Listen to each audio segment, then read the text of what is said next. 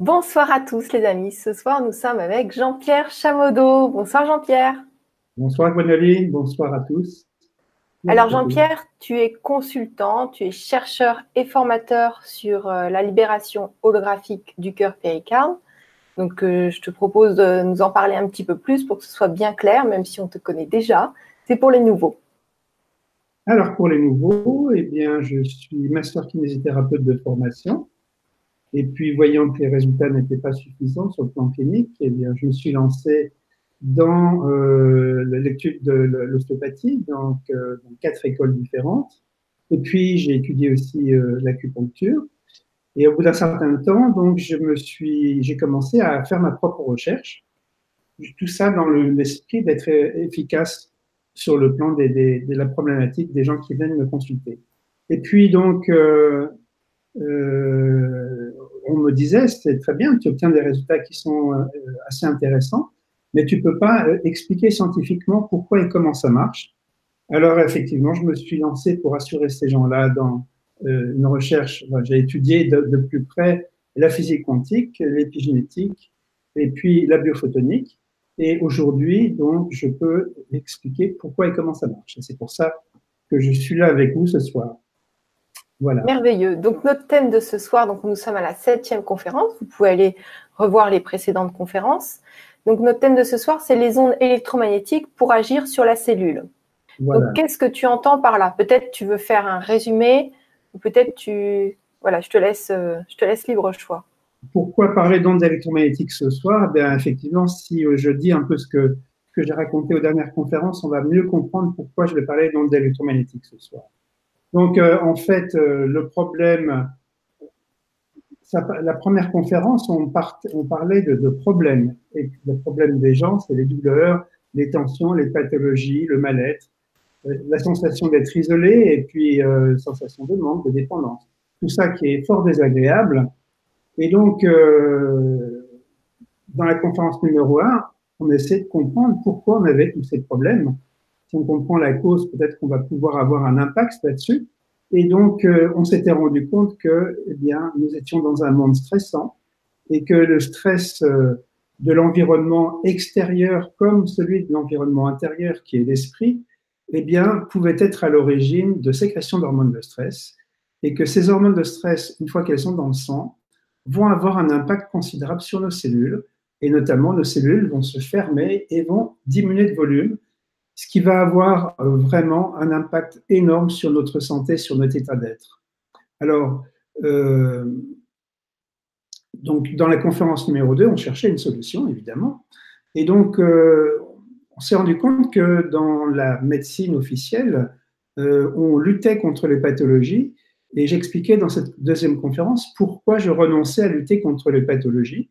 tout simplement parce que pour des raisons extrêmement importantes, à savoir que déjà les pathologies n'existaient pas, c'est la création de notre ego, puisque de la même manière que l'ombre n'existe pas et que ce n'est que l'absence de lumière, eh bien les pathologies n'existent pas, ce n'est que l'absence de connexion avec notre champ de conscience, c'est-à-dire l'absence de bien-être tout simplement.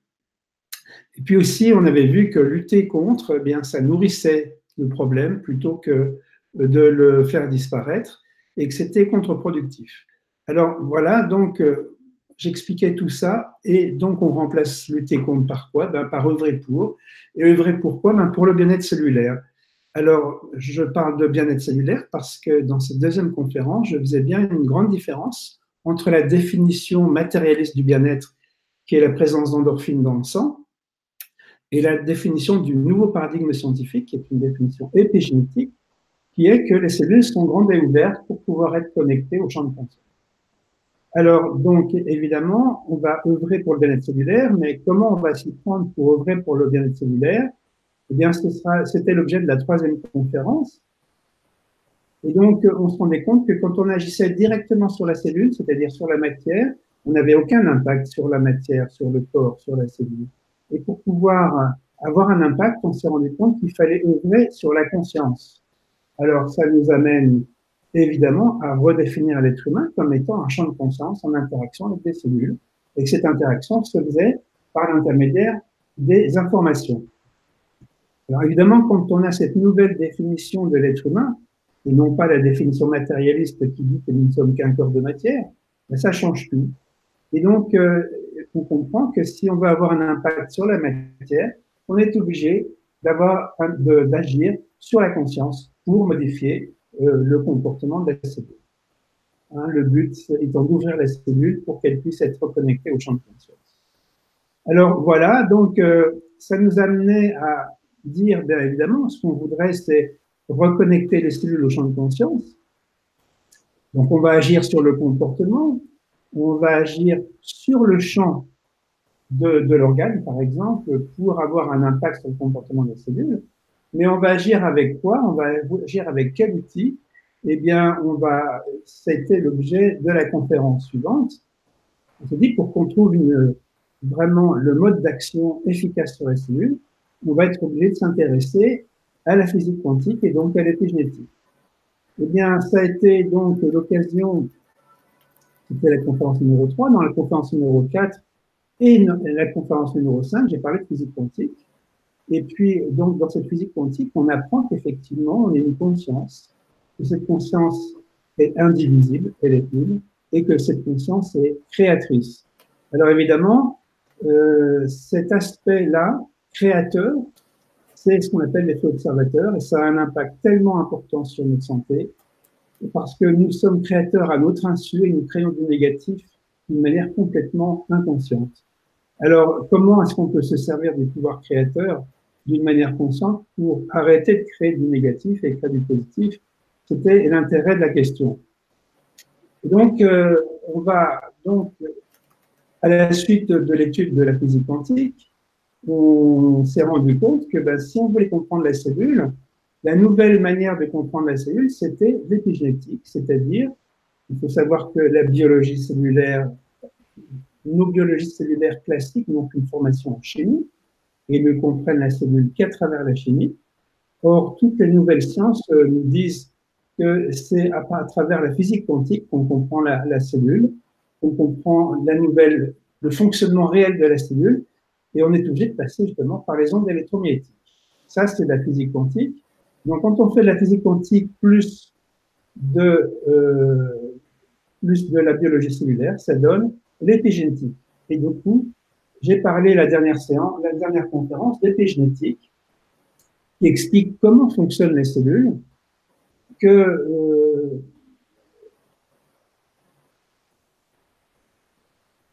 comment fonctionnent les cellules.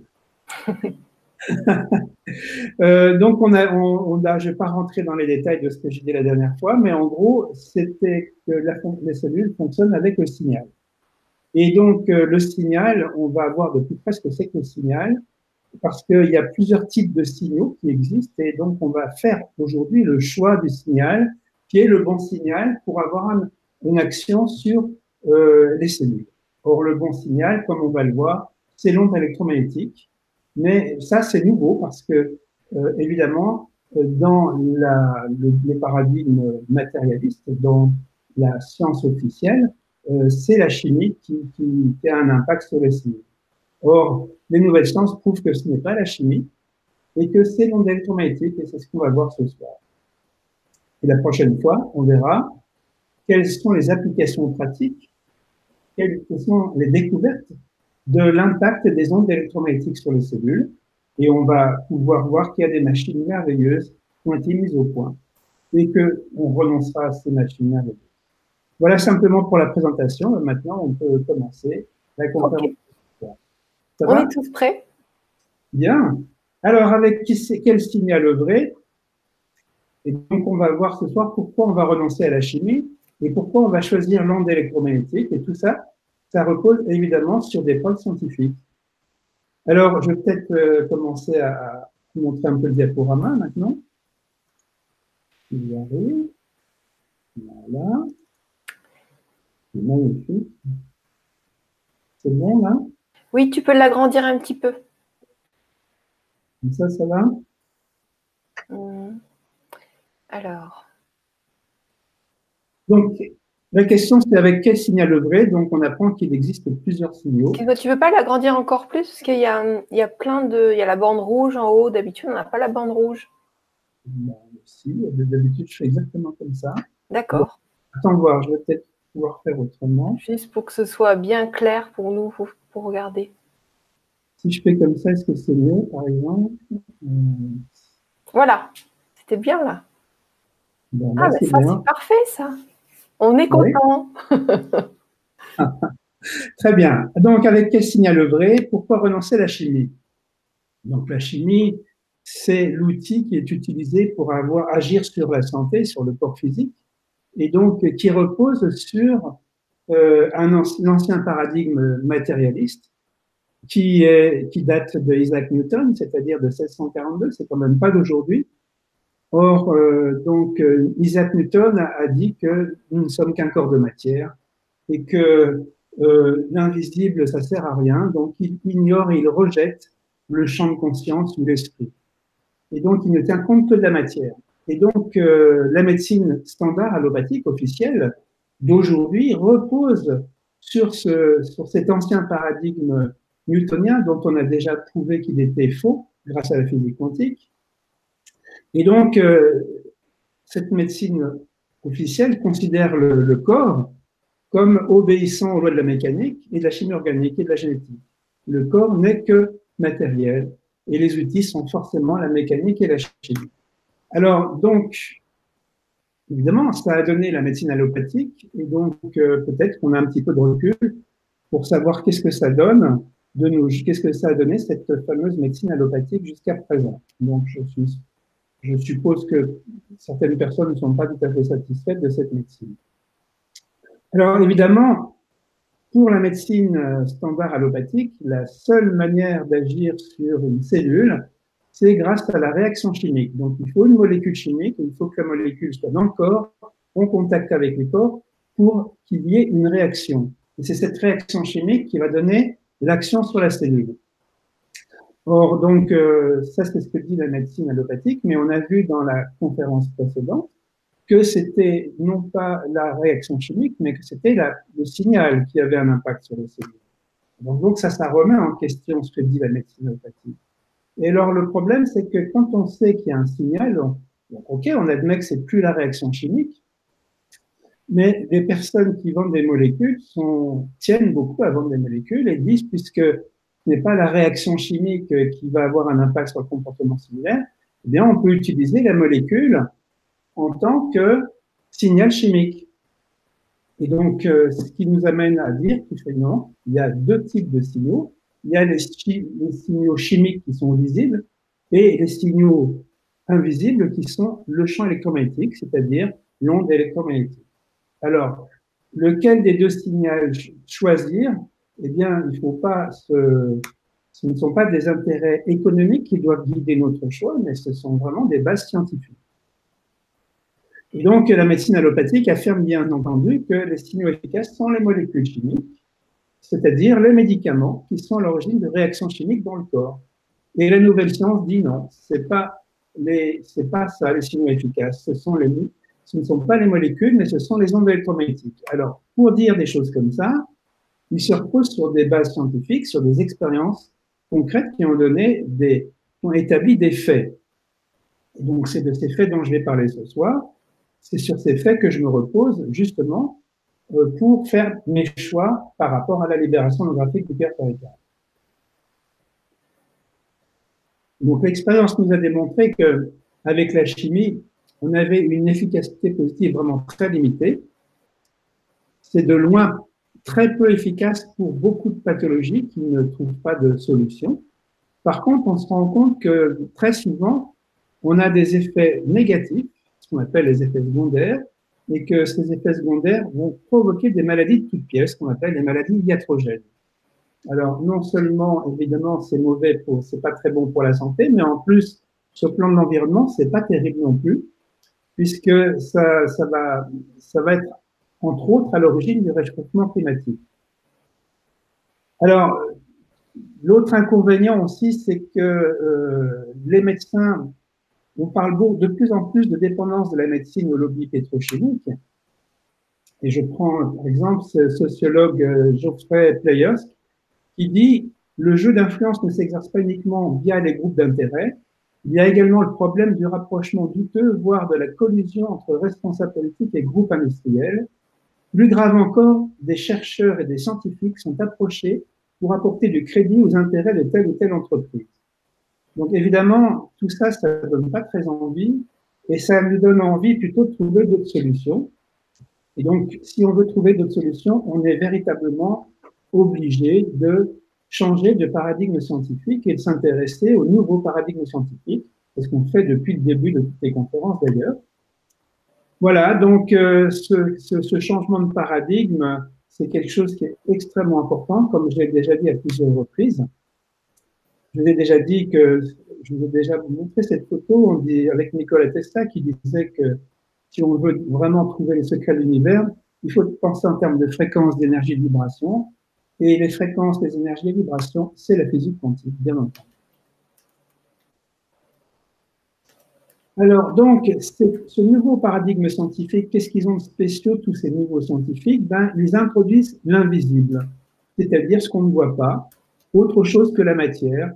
Hein, pour les matérialistes, la seule réalité, c'est la matière. Eh bien, pour le nouveau paradigme scientifique, la réalité, c'est ce qui n'est pas visible, c'est la conscience, c'est le champ, l'information, c'est l'onde électromagnétique, c'est la mémoire, c'est tout ça. Donc, quand on a compris que conscience égale énergie égale âme égale esprit, ça va être plus clair dans notre tête pour comprendre et faire la synthèse des différentes approches scientifiques. Le professeur Marc-Henri, qui est professeur de physique quantique, dit que dans la cellule, l'ordre de grandeur est l'ordre du nanomètre, et qu'à cette échelle, c'est vraiment les lois de la physique quantique qui règnent, et que si on veut comprendre le fonctionnement de la cellule, il faut faire de la physique quantique, ça on l'a déjà vu. Et donc, il se trouve que la physique quantique s'intéresse à l'onde électromagnétique. comme on va parler d'onde électromagnétique ce soir, on a fait le lien. Alors, donc maintenant, je vais vous parler des preuves. Alors, les preuves, on a déjà eu les preuves la dernière fois de euh, l'épigénétique. Ce soir, on va regarder les preuves de la médecine. Il y a une nouvelle médecine qui, effectivement, s'intéresse aux ondes électromagnétiques. C'est des gens qui sont très minoritaires, bien entendu. Le premier qui a fait ça s'appelle Jacques Denvenist. Je ne sais pas si vous vous rappelez de la mémoire de l'eau. Et donc, lui, il conclut de toutes ses recherches que ce qui compte, ce qui est important, c'est l'information, c'est-à-dire l'onde électromagnétique. Alors, il faut savoir que quand vous avez une molécule, il y a des ondes électromagnétiques qui sortent de cette molécule, qui sont exactement comme, comme le son de la voix humaine, par exemple, et que les molécules se parlent les unes aux autres par l'intermédiaire de ces ondes électromagnétiques. Et donc, euh, c'est Jacques Benveniste prétend que c'est justement ces ondes électromagnétiques qui sont le principe actif de, de la molécule et non pas la réaction chimique. Dans la réaction chimique, il y a besoin d'un contact avec le corps, mais quand on parle d'ondes électromagnétiques, ça se fait à distance. Donc, c'est pas du tout la même manière d'agir. Et donc, donc Jacques Benveniste dit, évidemment, ce n'est pas la molécule ni la réaction chimique. Alors, on a un exemple avec l'homéopathie qui est assez intéressant parce qu'à un moment donné de l'histoire, on se demandait si c'était vraiment quelque chose qui était euh, scientifique ou pas. Et c'est vrai qu'au début, cette recherche a été empirique et elle a rencontré évidemment euh, l'opposition de la médecine allopathique. Vous allez voir pourquoi. Alors donc, le fondateur de l'homéopathie, comme on le sait, c'est Hahnemann. Et donc, le principe de l'homéopathie, c'est un principe assez particulier, puisque le principe est un principe de similitude. C'est-à-dire que quand euh, vous avez une substance chez un sujet sain, va provoquer plusieurs symptômes, un ensemble précis de symptômes. Et donc, euh, si une personne qui est malade présente tous ces symptômes, eh bien, on va régler avec cette substance qui provoquerait chez un sujet sain euh, les mêmes symptômes. Donc, c'est ce qu'on appelle le principe de similitude qui est opposé, puisque l'allopathie, lui, elle s'oppose au lieu d'être dans la similitude.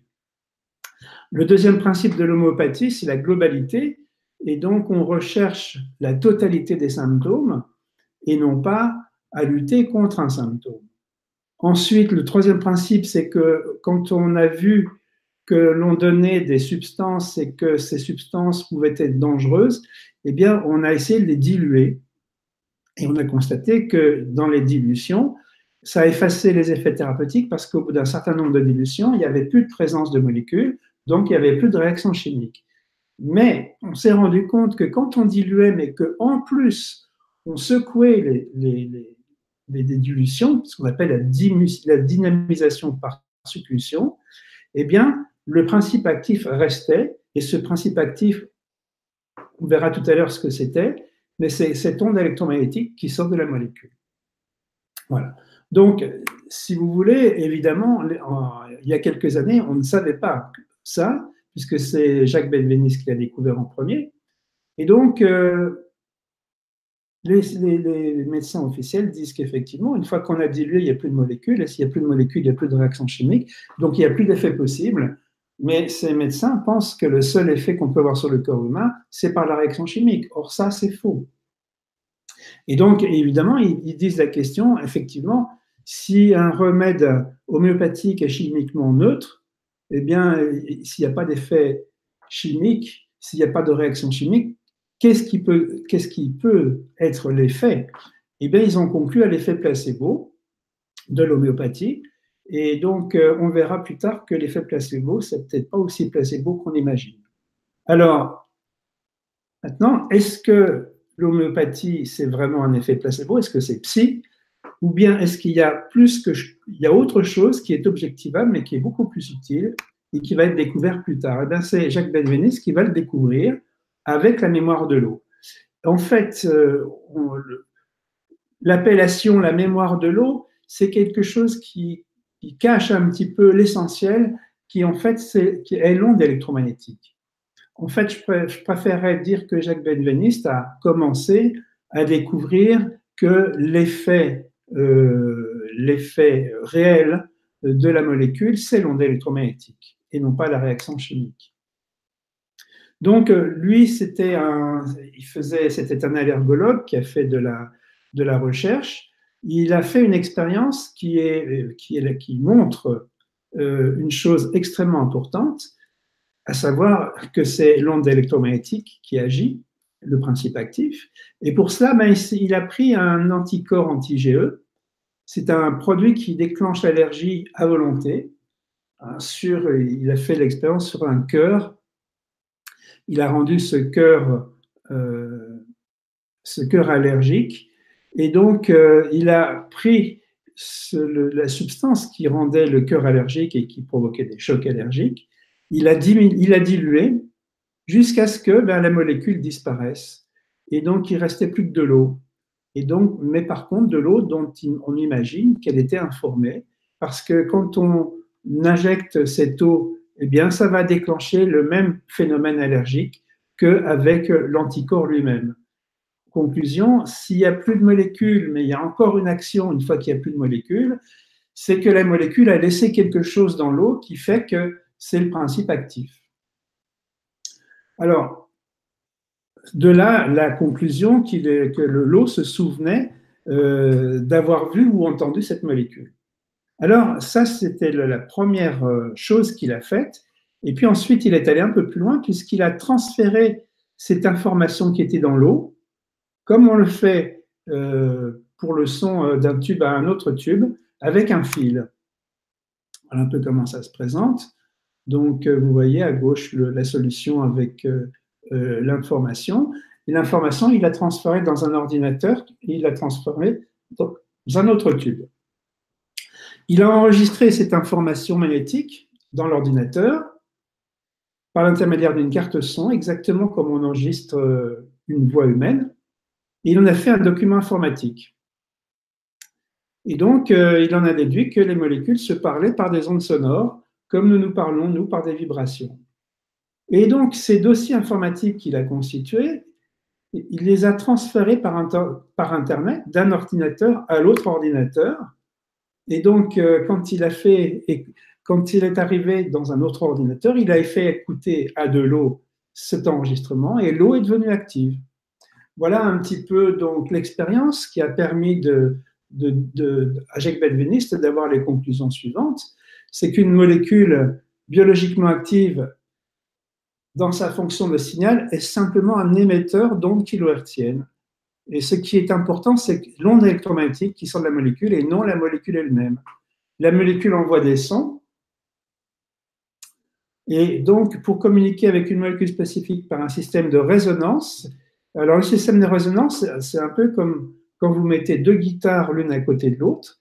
Si vous pincez la corde de La d'une guitare, ben, vous vous rendez compte qu'à distance, la corde de La de l'autre guitare se met à vibrer en même temps. Autrement dit, la transmission se fait à distance, sans contact physique et matériel.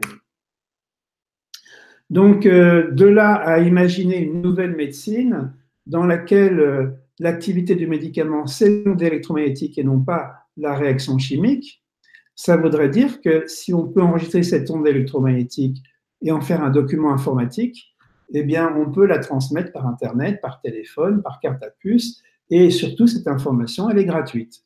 Alors, c'est vrai que si euh, ça, coûte un certain prix d'enregistrer l'onde électromagnétique d'une molécule, mais une fois qu'on a cet enregistrement, on n'a plus besoin de molécules du tout. Et donc, la médecine devient gratuite. Alors évidemment, ça n'a pas plu à tout le monde, et euh, Jacques Benveniste a eu des gros problèmes à cause de ça. Il y a donc, je, passe à un deuxième médecin qui a fait une autre expérience de ce type et qui a continué les travaux de Benveniste, c'est le professeur Luc Montagnier, prix Nobel de médecine.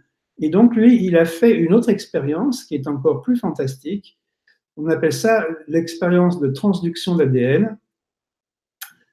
Donc, euh, lui, Montagnier, ça lui a permis de dire, cette expérience, que c'est l'onde électromagnétique qui informe l'ADN, qui donne la forme à l'ADN, c'est-à-dire qui pilote les réactions chimiques pour construire la molécule d'ADN. Donc, euh, ça veut dire que, bien, effectivement, le signal qui est dans l'onde électromagnétique va piloter les réactions chimiques, donc contrôle la chimie. C'est donc en définitive ça qui va avoir le plus de pouvoir. Voilà le professeur Luc Montagnier. Et pour dire une telle chose, eh bien, il se repose sur l'expérience suivante qu'il a reproduite de nombreuses fois. Et donc, ils appellent ça une transduction d'ADN. Donc, il prélève l'ADN d'un patient affecté de sida, il en fait une dilution, exactement comme en homéopathie, il dynamise, c'est-à-dire il secoue, dans de l'eau.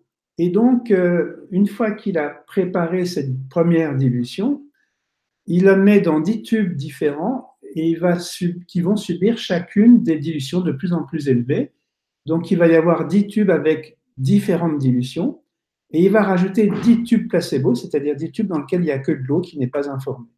Ensuite, il enregistre les, dilutions codées. Donc, il fait exactement comme Benveniste. Il enregistre comme avec un micro, donc on, enregistre les, vibrations qui sortent et on les numérise.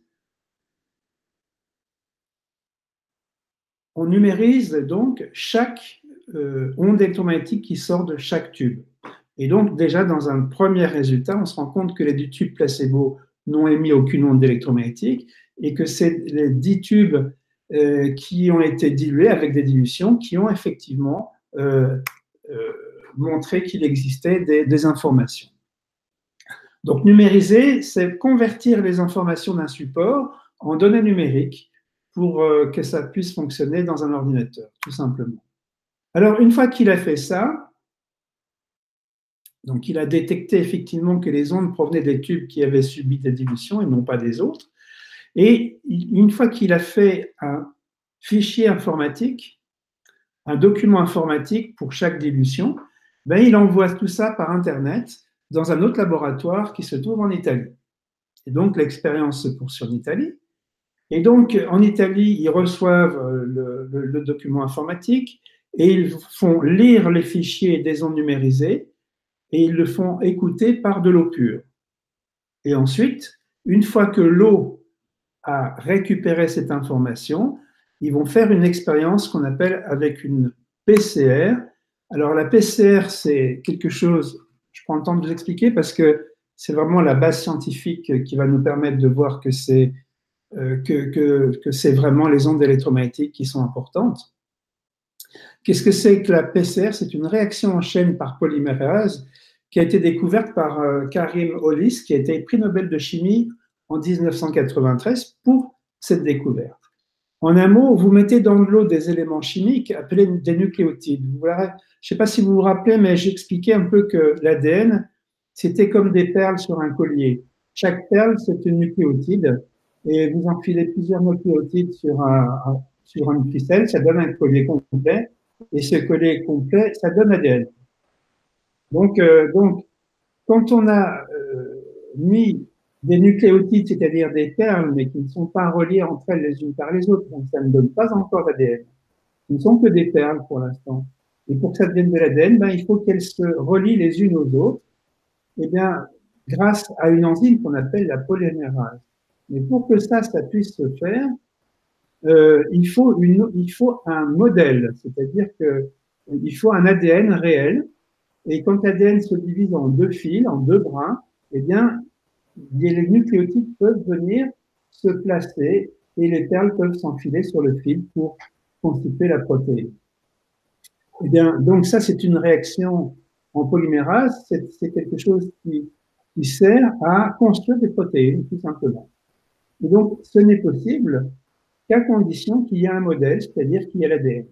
Or là, ce qui est intéressant dans cette expérience, c'est que il n'y a aucun modèle, c'est-à-dire il n'y a aucun ADN, et si vous ne mettez pas d'ADN, la réaction ne se produit pas et ça ne construit pas de, protéines. Par contre, si vous mettez le fragment d'ADN qui a l'information, alors les protéines, les ADN se, se reconstituent. Donc, dans cette expérience avec Luc Montagnier, il n'y a pas d'ADN, c'est-à-dire il n'y a pas de modèle. Il y a simplement de l'eau qui est informée avec des ondes électromagnétiques. Et donc, en principe, ça ne devrait pas reconstituer l'ADN. Or, il se trouve que dans, dans ça reconstitue l'ADN complet. Alors. Euh... Tu sais, Jean-Pierre, euh, il y a Annie qui a l'air d'être bien renseignée, qui nous dit euh, le PCR interdit aux, maladies, aux malades de Lyme qui sont obligés de passer par les vétérinaires. Le professeur Montagnier connaît bien le problème. Exactement, parce qu'effectivement, ils ont fait, euh, Montagnier a fait effectivement avec euh, la maladie de Lyme, il a, il a fait effectivement des expériences avec ça, effectivement. Tout à fait. Alors, je termine l'expérience pour qu'on puisse voir quand même le sérieux de ce choix des ondes électromagnétiques. Donc, quand on a, quand il a euh, euh fait écouter donc à l'eau ce signal qui venait du document informatique, hein, euh, l'ADN a été entièrement reconstitué. Alors, une fois que l'ADN a été reconstitué, on l'a comparé avec l'ADN parisien et on s'est rendu compte que c'était le même à 98%. Et donc, ça suffit pour dire que l'expérience est un succès. Donc, euh, ils ont recommencé 12 fois la même expérience avec les mêmes résultats. Et donc, ils ont justement, tu vois, essayé avec euh, la bactérie Borrelia, euh, qui est l'agent de maladie de Lyme, comme tu le dis, effectivement. Bon, effectivement, il y a des gens qui sont bien informés. Donc, évidemment, ça remet en question beaucoup de choses parce que ça remet en question la chimie, tout simplement, et qu'on on voit que le plan d'assemblage de l'ADN a été fourni par la signature électromagnétique, hein, c'est-à-dire par l'onde électromagnétique qui était le support de l'information. Donc les réactions chimiques sont pilotées par les ondes électromagnétiques et les ondes électromagnétiques sont beaucoup plus importantes que les réactions, que les, que les réactions chimiques. Voilà. Conclusion, on en revient toujours aux mêmes conclusions qu'avaient déjà donné l'épigénétique, c'est la primauté de l'onde électromagnétique sur les molécules de l'ADN. Voilà. Alors donc, le professeur Marc Henry, qui est professeur de physique quantique, explique les résultats de cette expérience, parce qu'effectivement, ça a fait euh, beaucoup de bruit dans le milieu scientifique. Donc, euh, si la polymérase a pu faire son travail et reconstituer complètement la molécule d'ADN dans l'eau pure, c'est qu'il a trouvé les informations nécessaires pour reconstruire cet ADN dans l'ordre donné. Et donc, cette information était piégée dans l'eau. Et donc, ça confirme les travaux de Benveniste qui disait que, qui parlait de la mémoire de l'eau. Alors, comment euh, Marc-Henri explique la mémoire de l'eau? Eh bien, il explique que les molécules d'eau se donnent la main pour faire des farandoles et que cette farandole peut se refermer pour former une ronde et que quand la ronde s'est refermée, eh bien, à l'intérieur de la ronde, il y a du vide. Euh, donc, il n'y a aucune euh, molécule de matière, il n'y a aucune matière qui peut venir dans ce domaine de cohérence. Et il y a simplement, par contre, ce domaine de cohérence peut piéger les ondes électromagnétiques et expliquer la mémoire de l'eau. Donc, ces ondes électromagnétiques rentrent dans l'eau, dans les domaines de cohérence, et donc euh, sont piégées à l'intérieur du domaine de cohérence, ce qui explique l'expérience qu'on vient de voir. Et donc, l'homéopathie, si, pour reprendre, pour revenir sur l'homéopathie, puisque Marc-Henri est un professeur de physique quantique, euh, Marc-Henri euh, signale quand même que ce n'est pas un effet placebo, mais que c'est bien un effet informationnel qu'on explique parfaitement par la physique quantique et que l'homéopathie, donc, euh, comme il s'intéresse à un ensemble de symptômes et non pas à un symptôme particulier, respecte le principe d'indétermination de la physique quantique. Et que donc, ça prouve que l'homéopathie est, est une thérapie quantique. Et alors, comme l'homéopathie est généraliste et non pas spécialiste, donc le critère qui est d'indiscernabilité, qui est un des cinq principes de la physique quantique, est également satisfait. Et donc, comme le médicament homéopathique entraîne une réaction dans le corps tout entier, le critère d'indivisibilité de la physique quantique est respecté. Donc ça, je ne sais pas si vous vous souvenez, on avait parlé de tout ça en physique quantique, mais donc on se rend compte que, évidemment, tout ça le seul fait d'avoir près de soi ce médicament homéopathique suffit pour euh, être agir, donc ça agit à distance, il n'y a pas besoin que ce soit dans le corps, il n'y a pas besoin d'avaler le médicament, il n'y a pas besoin de réaction chimique. Ça n'a rien à voir avec la réaction chimique, ça a à voir avec les deux cordes de guitare de là qui vibrent, hein, que, j'ai expliqué tout à l'heure, tout simplement.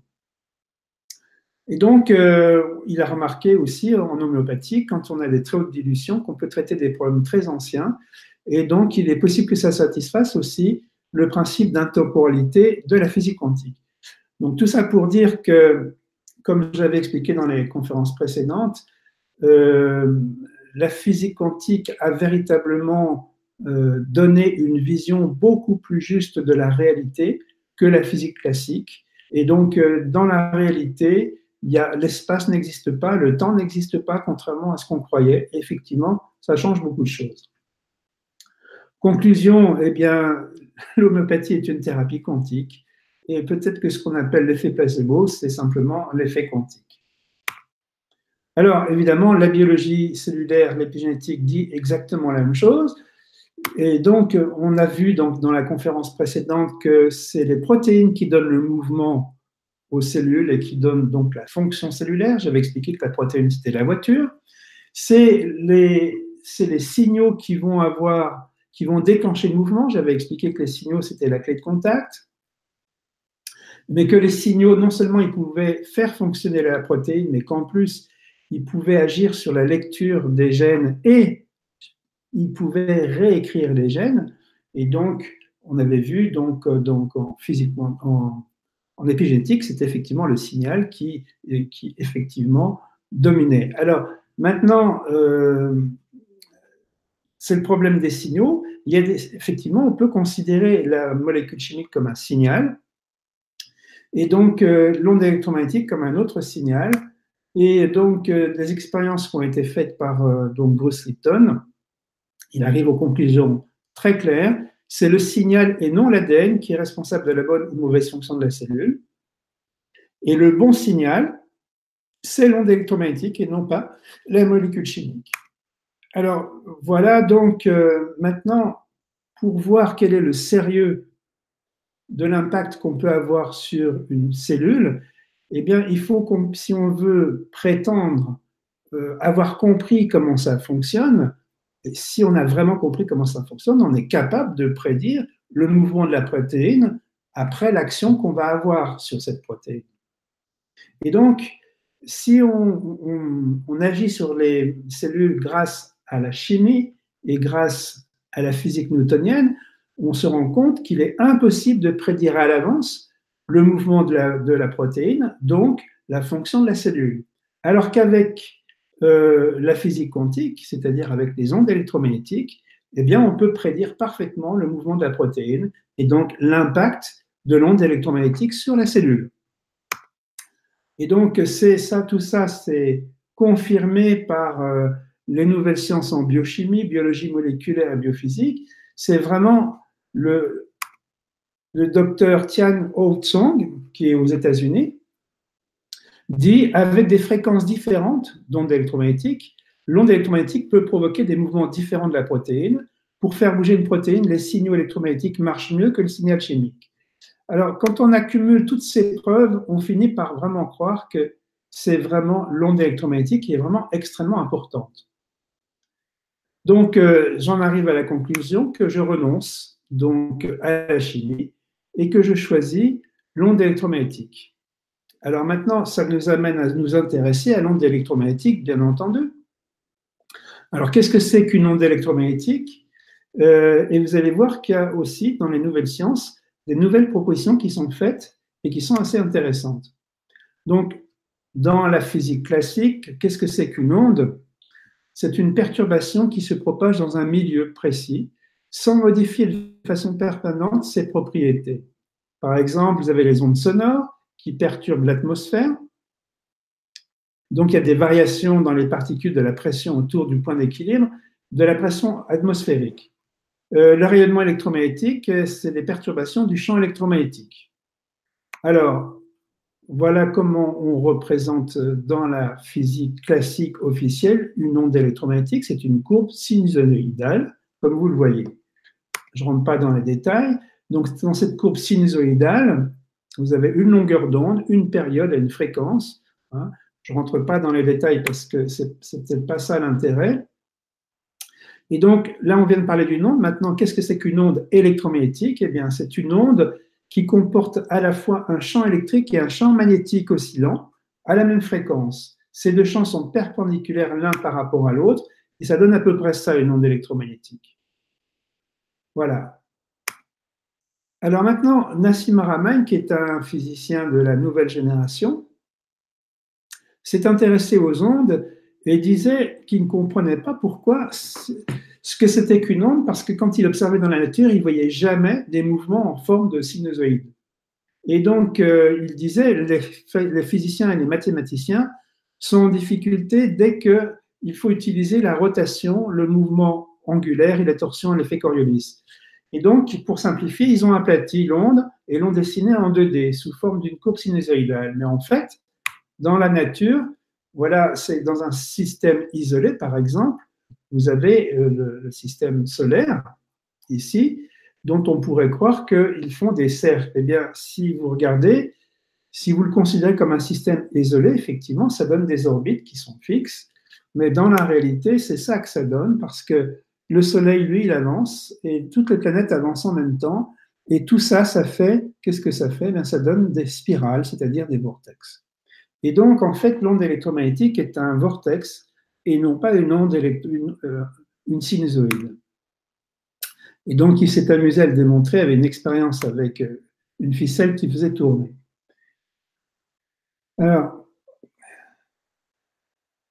donc, un vortex tridimensionnel, c'est quand même autre chose qu'une sinusoïde. Alors,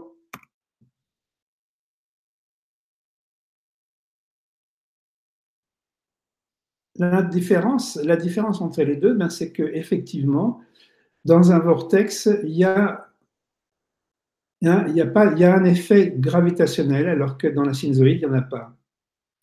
Et donc, euh, ça, permet à, Nassim Haramein de dire qu'effectivement, dans les équations de champ d'Einstein, elles ne sont pas complètes parce qu'il ne tient pas compte de la, torsion et de l'effet Coriolis qui résulte de la rotation. Et donc, euh, dans l'effet Coriolis, il faut savoir que les rotations sont justement à l'origine de l'effet gravitationnel. Et cet effet gravitationnel est tellement important qu'il explique 98% de la masse de l'univers, c'est-à-dire la fameuse masse manquante, est tout à fait expliquée par l'effet Coriolis. Donc voilà un physicien qui apporte des choses vraiment extrêmement importantes. Alors, donc, dans les ondes électromagnétiques, euh, vous avez de toutes sortes de, fréquences et de longueurs d'onde. Euh, un exemple, la voix de l'homme, c'est une onde électromagnétique qui fait du 125 Hz, c'est-à-dire 125 pulsations à la seconde. Pour une, chez une femme, c'est 210 Hz et chez un enfant, c'est 300 Hz. Mais vous avez aussi le spectre électromagnétique, ça va d'une longueur d'onde ou d'une fréquence très petite à une fréquence très élevée. Et donc, euh, simplement, vous avez euh, ici à peu près une vision du spectre électromagnétique avec des fréquences. Et vous voyez que la lumière visible, c'est très peu de choses par rapport à toutes les fréquences qui existent. Et de la même manière que les sons occupent une place très très étroite dans les fréquences qui sont perceptibles. Autrement dit, là, on perçoit très peu d'ondes électromagnétiques par rapport à ce qui existe. C'est-à-dire qu'on a, une perception de la réalité qui est complètement euh, insuffisante pour comprendre ce que c'est que la réalité.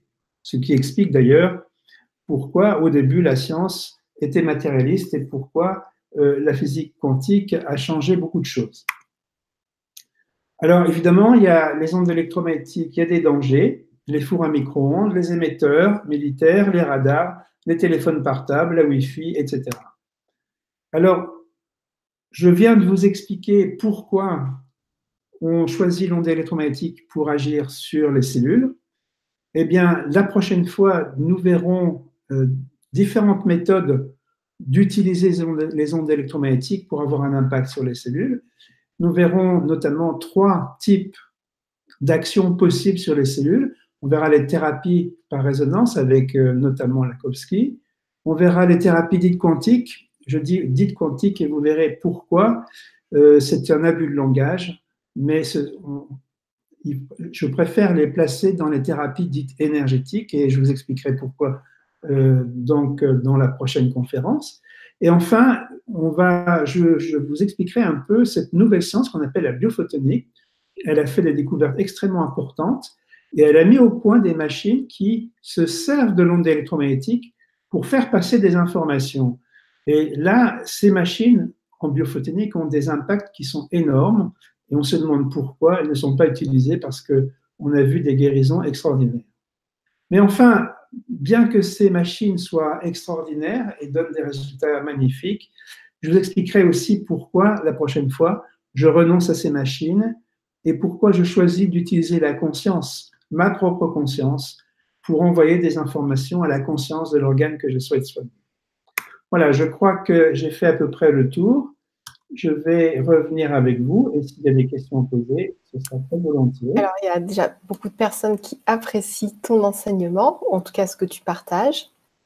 Euh, par, rapport au, par rapport aux ondes, au fait que, parce qu'on en reçoit et on ne les voit pas, il y a un film que j'ai regardé, un vieux film hier soir, je crois que ça s'appelle euh, euh, Las Vegas envahi ou les, les envahisseurs à Las Vegas, une chose comme ça.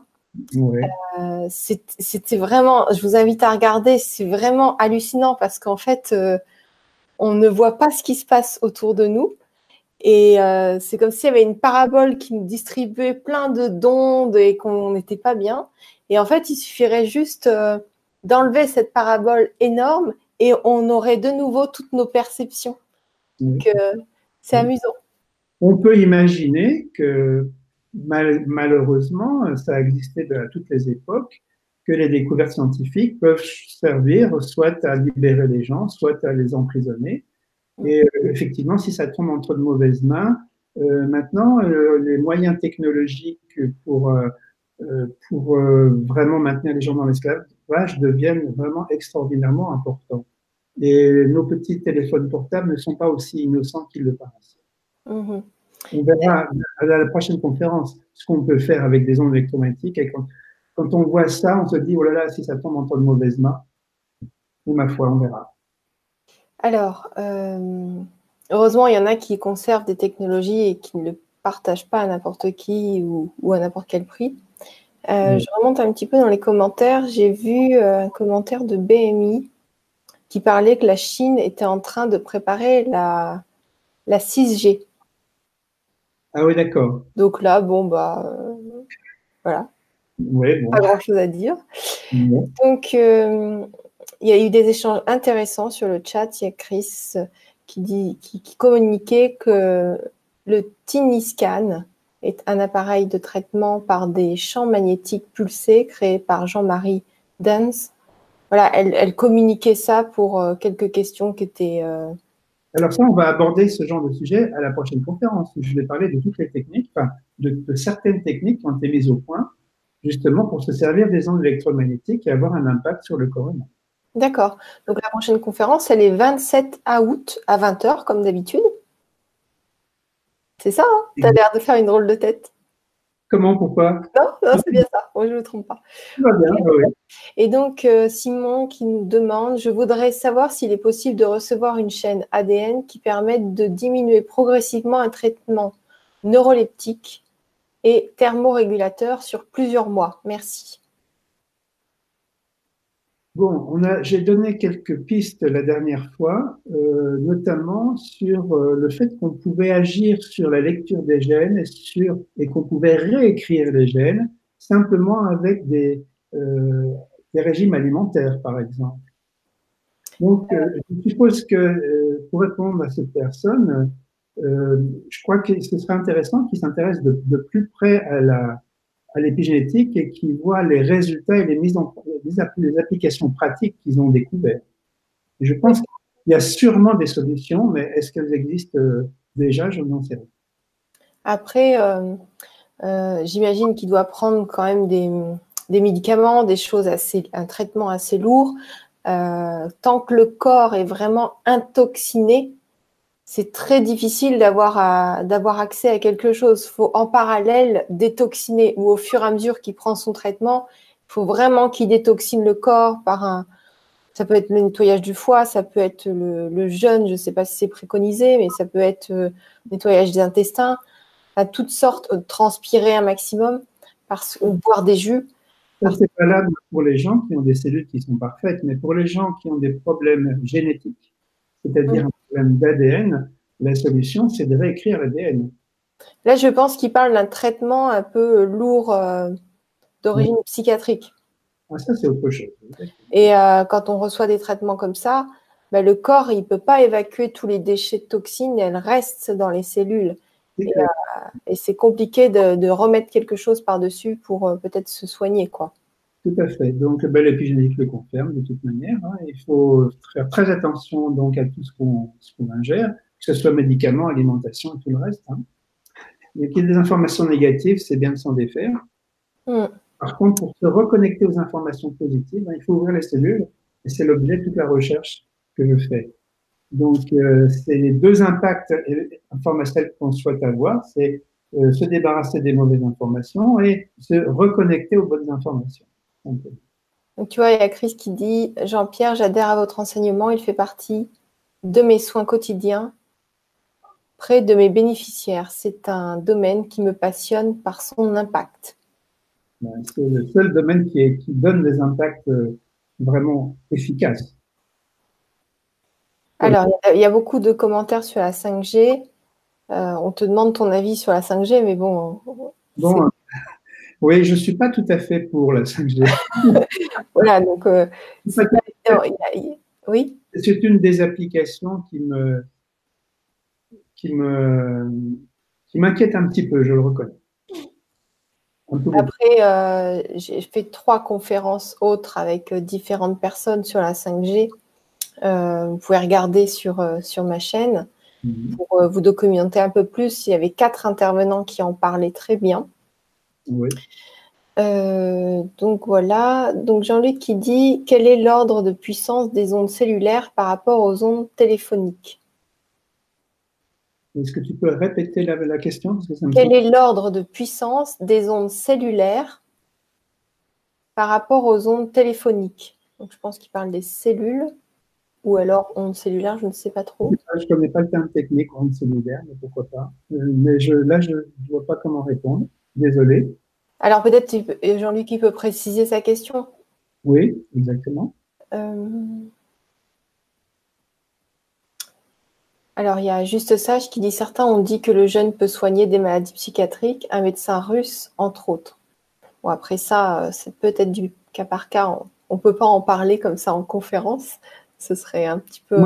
Personnellement, euh, pour revenir sur cette histoire de maladie psychiatrique, euh, comme je le disais la dernière fois, au risque de prendre, des risques en disant ce genre de choses-là, mais pour moi, les maladies n'existent pas. Il n'y a qu'une seule maladie, c'est la déconnexion du champ de conscience. Et ce qu'on explique comme une maladie euh, psychiatrique, c'est-à-dire on crée la maladie psychiatrique en disant que cette absence de bien-être et de connexion, ça donne tel résultat et qu'on appelle une maladie psychiatrique. Mais pour moi, la solution, c'est pas donner des médicaments. C'est vrai que c'est une solution informationnelle, se défaire de toutes les informations négatives, mais c'est surtout se reconnecter aux informations positives. Puisque ces informations positives vont donner euh, un fonctionnement cellulaire qui est correct. Alors, euh, donc Sarah, ce qui dit, oui, elle essaie de traduire ce que disait Jean-Luc, mais tant qu'on ne sait pas. Donc là, pour le moment, il n'y a pas d'autres commentaires, enfin, il n'y a pas d'autres questions. Est-ce que tu peux nous parler de ton actualité de cet été, peut-être de la rentrée? Qu'est-ce qui se passe? Est-ce que tu donnes des stages? Est-ce que tu donnes encore des consultations? Est-ce que tu pars en vacances? Qu'est-ce qui se passe? Je suis en vacances. Je explique que je suis pas très. Alors, euh, voilà. Est-ce que tu, vous voyez quelque chose là ou pas? Alors, oui, on voit merci. D'accord. Alors simplement, je vais vous donner euh, donc toujours mon site internet chamodo.fr. Donc vous avez toutes les vidéos de Gwenoline dans l'ordre que je fais avec Gwenoline depuis le début. Ça peut être intéressant si vous voulez avoir une synthèse. Donc je donne des consultations à distance. Donc où que vous soyez dans le monde, c'est possible. Il suffit que vous alliez sur mon site et vous cliquez sur consultation et vous vous inscrivez. Sinon, en physique, euh, je donne des consultations en Vendée, à Paris, en Suisse. Et puis donc, euh, cette technique que j'ai mise au point, je l'enseigne, donne toujours, je suis formateur. C'est sur six stages de trois jours, tout simplement. Les prochains stages auront lieu donc euh, le stage numéro un en Vendée en novembre 2019. En Suisse, il va y avoir le numéro 2. Enfin, vous voyez, vous trouvez tout ça sur mon site de toute manière. Et puis les prochaines conférences Internet, voilà. Alors. Euh, le tour. Voilà, je reviens vers vous. Oui, et tu vois, il y a Jean-Luc qui a, reformulé sa question. Il nous dit J'aimerais connaître l'ordre de grandeur des ondes émises par la cellule par rapport aux ondes téléphoniques. Ah, alors, ça, ça d'accord, là c'est clair, donc je vais pouvoir répondre clairement. Euh, ça, on va le voir en biophotonique la prochaine fois. Ça fait partie des découvertes de la biophotonique. Il faut savoir que les cellules communiquent entre elles par l'intermédiaire de photons qui sont sur la fréquence des ultraviolets, pour être exact. Et je vous donnerai la fréquence exacte de ces ondes. D'accord. Ok. Euh, donc Sylvia qui dit Qu'en est-il des ondes d'une personne à l'autre du champ électromagnétique de notre environnement? Donc elle parle de, de la ville, du CERN. Alors, je ne sais pas ce que ça veut dire. Alors ça, le CERN, ça c'est un lieu en Suisse où ils font des expériences avec un accélérateur de particules. Donc, je ne vois pas la, relation avec ce qui a été dit précédemment. CERN, je suppose. Hein. Oui. Tu peux relire la phrase? Qu'en est-il des ondes d'une personne à l'autre, du champ électromagnétique de notre environnement? Elle parle du centre-ville, quoi. Du centre-ville? De, la, ville, pardon. Entre parenthèses, c'est marqué ville. Alors là, je, suis désolé, mais je ne comprends pas la question. Est-ce qu'elle peut préciser cette question? Oh, Sûrement. Oui. Donc, euh, ok. Donc Nelly qui dit la conscience s'incarne en nous. Avons-nous un libre arbitre? La 5G, les manipulations sont juste un jeu de notre conscience.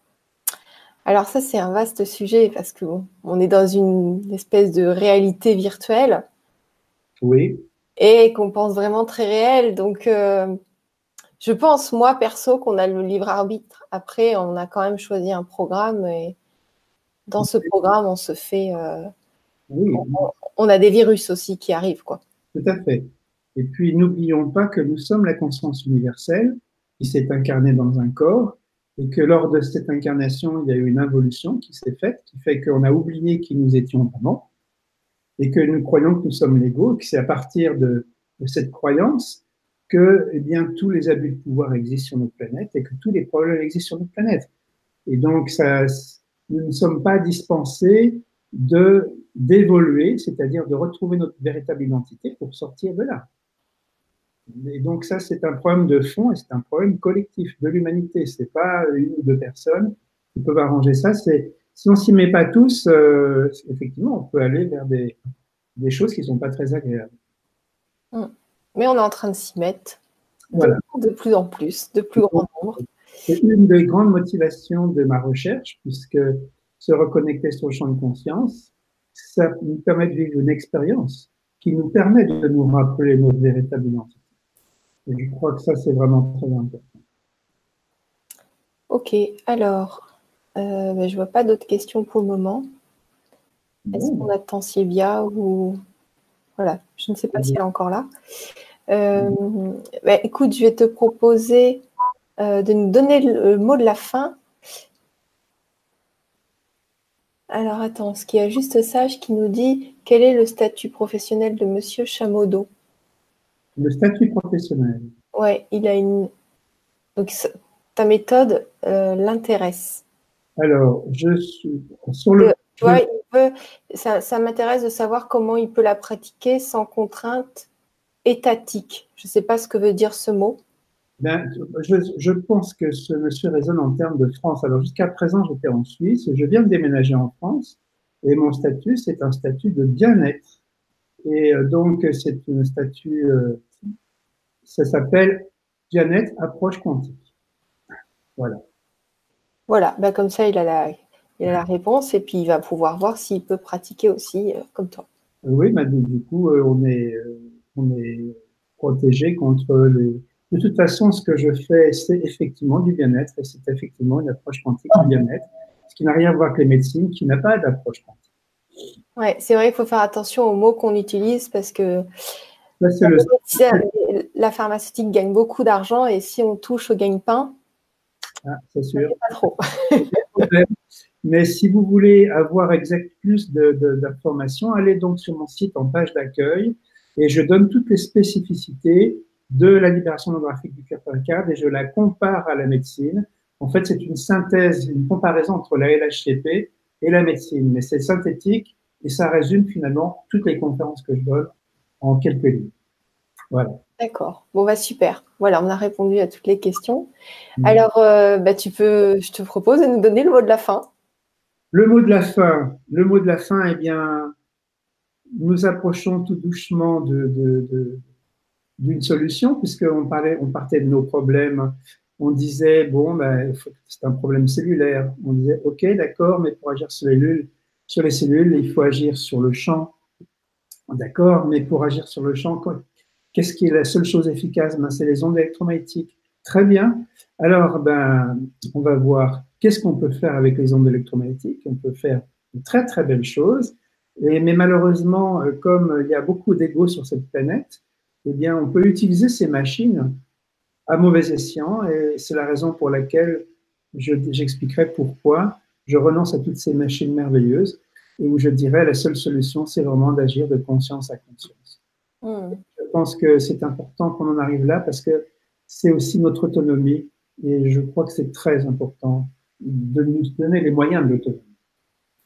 D'accord, j'ai oublié une petite personne. En tout cas, je te remercie pour le mot de la fin. J'ai oublié Chris qui dit et j'ajoute, donc elle avait déjà partagé, et j'ajoute que mon application au quotidien me permet de voir la portée des ondes électromagnétiques. Encore merci Jean-Pierre.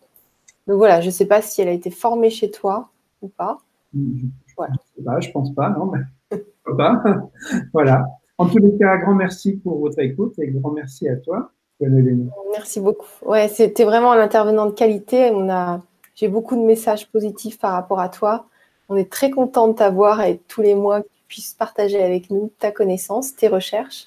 Mm. Et euh, moi, je suis très content d'avoir toutes ces merveilleuses personnes qui partagent. On, partage tous ensemble. Je parle de tous les auditeurs qui nous regardent. Donc, je vous remercie. Je vous souhaite un très, très joli été. Moi, je vais revenir euh, euh, courant août, voilà, pour continuer des conférences. Donc, je vous embrasse. Merci Jean-Pierre et à tout bientôt, les amis. Bonne soirée à toutes et à tous. À.